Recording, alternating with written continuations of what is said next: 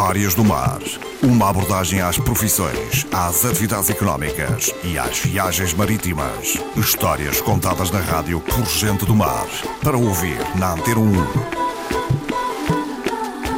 As Histórias do Mar da Antena 1, hoje novamente com Vítor Caires, cronista marítimo, vai-nos falar neste episódio sobre a sua ligação e também as suas experiências no mar.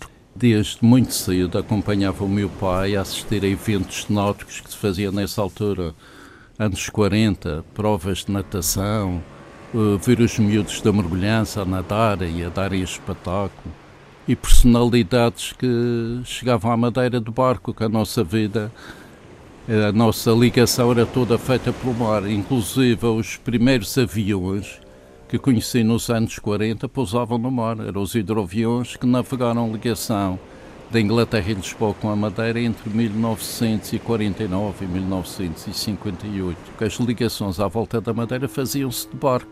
A eh, maior movimento e maior núcleo populacional era a costa sul da Madeira, mais abrigada do tempo, do tempo predominante de norte e nordeste. Do Funchal para o oeste até o Polo do Mar era chamada a costa de baixo e do Funchal para Machico a costa de cima e havia características diferentes nos barcos, consoante iam para Machico ou para o Paulo do Mar. É preciso perceber que nessa altura não existia a rede rodoviária que, que não existe estava hoje completa e, portanto, tinha de haver... Os transportes eram pelo mar. Os principais portos ao longo da, da costa eh, eram localizados onde? Eh, eram portos e desembarcadores. Havia pequeninos cais e havia outros onde os pequenos navios a vapor da época, conhecidos por vapores, não podiam atracar, que não tinha fundo para isso. Então havia umas grandes canoas que chamavam lanchões, com dois homens a remar, que as pessoas desembarcavam para uma canoa e então iam para a terra. Por exemplo, lembro-me que para o lado de Machico paravam no, na Ponta da Oliveira, que era uma, uma escavação na rocha na Ponta da Oliveira, no Porto Novo, Santa Cruz, Machico e ligação não regular ao Cancel a partir de Machico. Esses navios estavam ligados a alguma empresa? Eram Havia de... a empresa Funchalense de Capotagem que tinham a concessão dos transportes à volta da Madeira, trabalhava em colaboração com as empresas de navegação que faziam viagens da zona continente Açores-Madeira. Havia a empresa insulana de navegação, que ligava passageiros, carga, correio, aos Açores e Madeira, dos quais os navios mais conhecidos eram o Lima e o Carvalho Araújo, e na Madeira, para transporte especial de fruta, nomeadamente banana, que dava ocasião que chamassem esses navios bananeiros, havia a empresa de navegação madeirense e, e a empresa funchalense de transportes, que entretanto ficaram todas agregadas à empresa de navegação madeirense. Uhum. Mas esses eram barcos mais pequenos, e de carga, barcos de transporte de carga.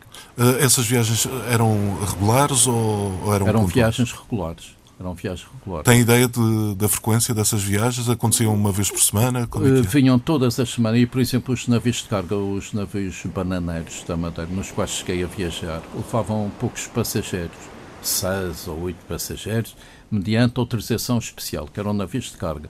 Saíam na sexta-feira e chegavam no domingo à noite a Lisboa por vezes podiam chegar mais cedo, mas ficavam a fazer tempo, como aconteceu uma ocasião comigo, por causa que o tempo quente, a ventilação era que o barco em andamento não forçar o amadurecimento da fruta.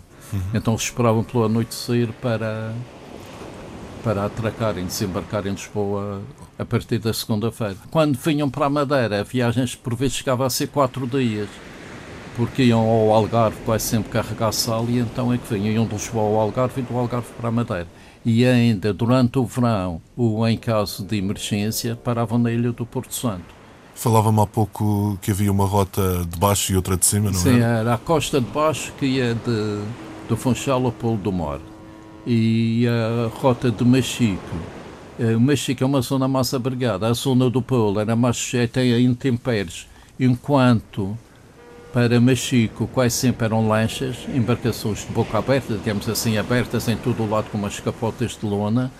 Para o Polo do Mar era um pequeno navio, o Tigre, que lembrava um bocado o Carvalho Araújo em miniatura, parecia um paquete em ponto pequeno. Havia o Tigre e mais tarde a lancha Ponta do Sol, que era uma espécie de lancha com a configuração de autocarro, porque era toda fechada na parte superior. Mais tarde, para Machico também, fizeram uma lancha chamada Machiqueira, que era também coberta com tejadilho e tinha uma pequena chaminé de decorativa imitando os navios do cobre que nessa altura por cá passavam em rotas regulares da Inglaterra para a África do Sul.